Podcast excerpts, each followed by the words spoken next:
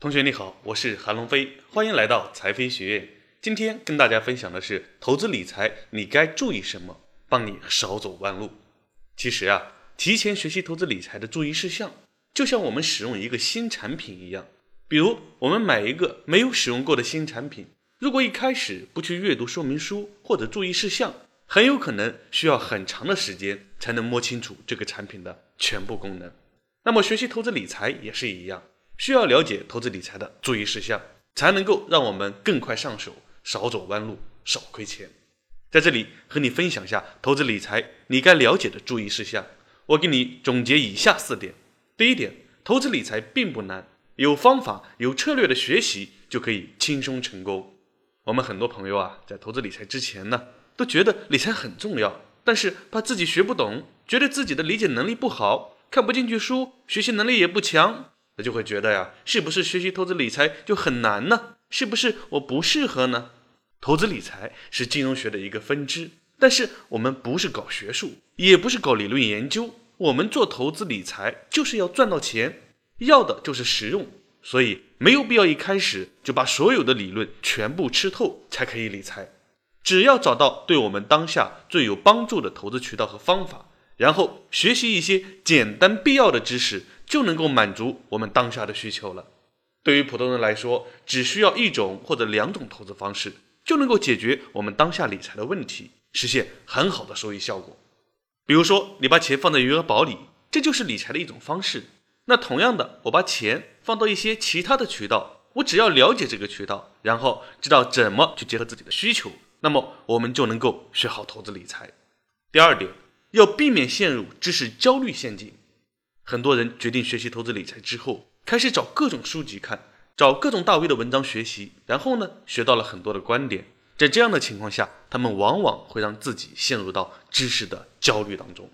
学习呢，是一个循序渐进的过程，但是在信息发达的时代，我们通过各种视频、文章、媒体等等，你能够看到各种投资观点。很多大 V 看起来是很厉害，但是我们听起来云里雾里。觉得自己这也要学，那也要补，很容易陷入到焦虑中。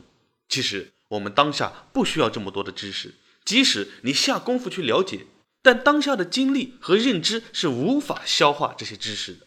即使你记住了，甚至背住了，当自己用的时候还是不会。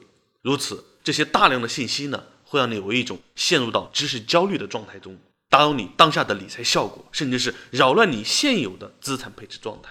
所以。学习知识呢，最好一开始有一个系统化的框架，然后循序渐进的学，学一步用一步，慢慢的你就知道的越来越多了。第三点，找到最适合自己的理财工具，学习简单必要的知识，开始实操，边实操边了解。我们很多朋友在学习理财知识后呀，会觉得无从下手，不知道该怎么去学，看了很多的书，学了很多的东西，又不敢实操。这里我给你梳理一下实操的思路。如果我们了解到一些基本的理财知识，你就会知道常见的投资渠道无外乎就是房产、股票、基金这三种。房产呢，对于我们普通家庭来说，投资成本比较高，同时呢，房产时代也不像之前了。从整体来看，未来房产不是一个很好的投资方式了。那么股票呢，更不适合我们普通人投资，因为在股市里投资呀，很多人都是亏损的。那最适合我们的就是基金了。所以我们找到了渠道，那么我们接下来重点了解基金就行了。现在我们化繁为简，找到了最适合我们理财的方式——基金。那在基金里面，很多人觉得知识体系非常多，我该怎么学呢？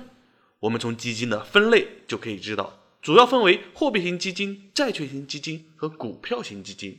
对于我们投资者来说呀，货币型基金的典型就是余额宝，债券型基金呢，我们做一个简单了解。就像银行的理财是一样的，百分之四左右的收益率。以上两类不需要我们过多的学习，只要你知道基本的知识和买卖流程就行了。对于债券呢，大概十分钟左右一节课的内容，你就能够了解债券怎么买、怎么配置。在我们的课程当中，十几分钟就能够让你了解简单必要的债券知识。最后呢，就是股票型基金了。那么股票型基金呢，是给我们带来高收益的投资方式。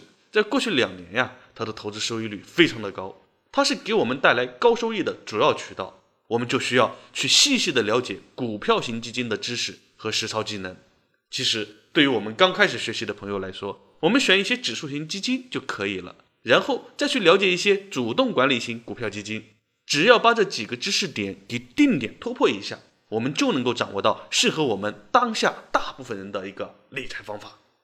当我们掌握了以上简单必要的知识之后，一定要开始实操。很多人觉得我现在可能刚开始学习，对自己不自信，觉得这短短的几天的学习能学会吗？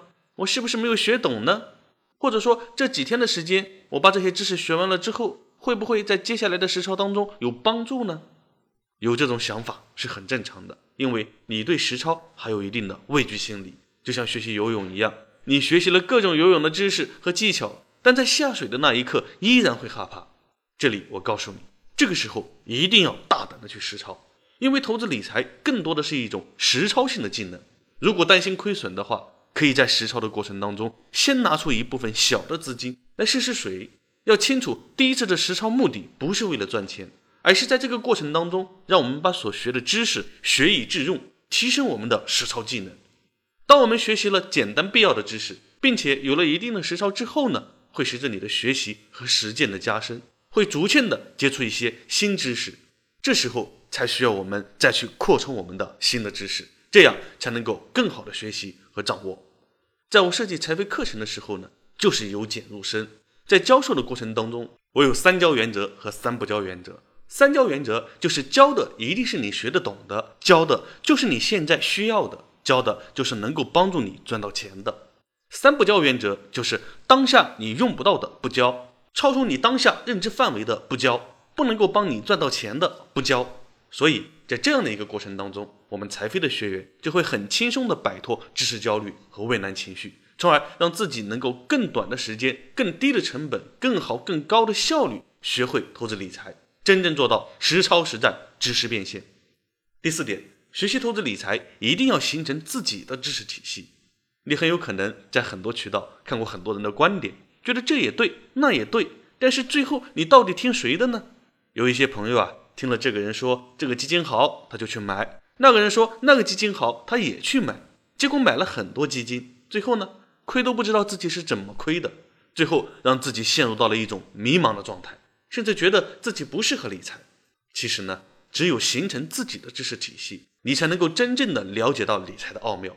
我们很多业内人士都有自己的理财观点，不能讲谁对谁错，谁好谁不好，只能说适合自己的才是最好的。在你理财实践的过程当中，你一定要有意识的去形成自己的一个投资系统。在这个过程当中，你会发现心态的重要性。相信你在接下来的投资过程当中，一定会有更深的体验，能够更加完善你的投资系统。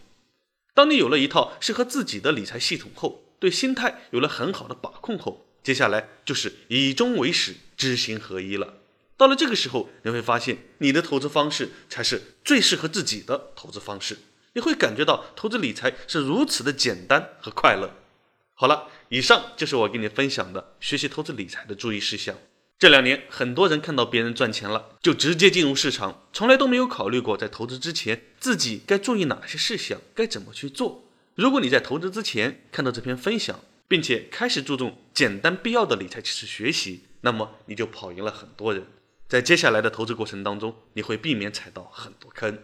希望你在投资理财之前，一定要认真阅读并体会本文的说明书，然后接下来就是愉快的开始你的投资生钱之旅吧。今天就和你分享到这里，这里是财飞学院，我是韩龙飞，我们下一次分享再见。如果你觉得本讲内容对你有帮助的话，请帮我点赞、好评、加关注，谢谢你的支持。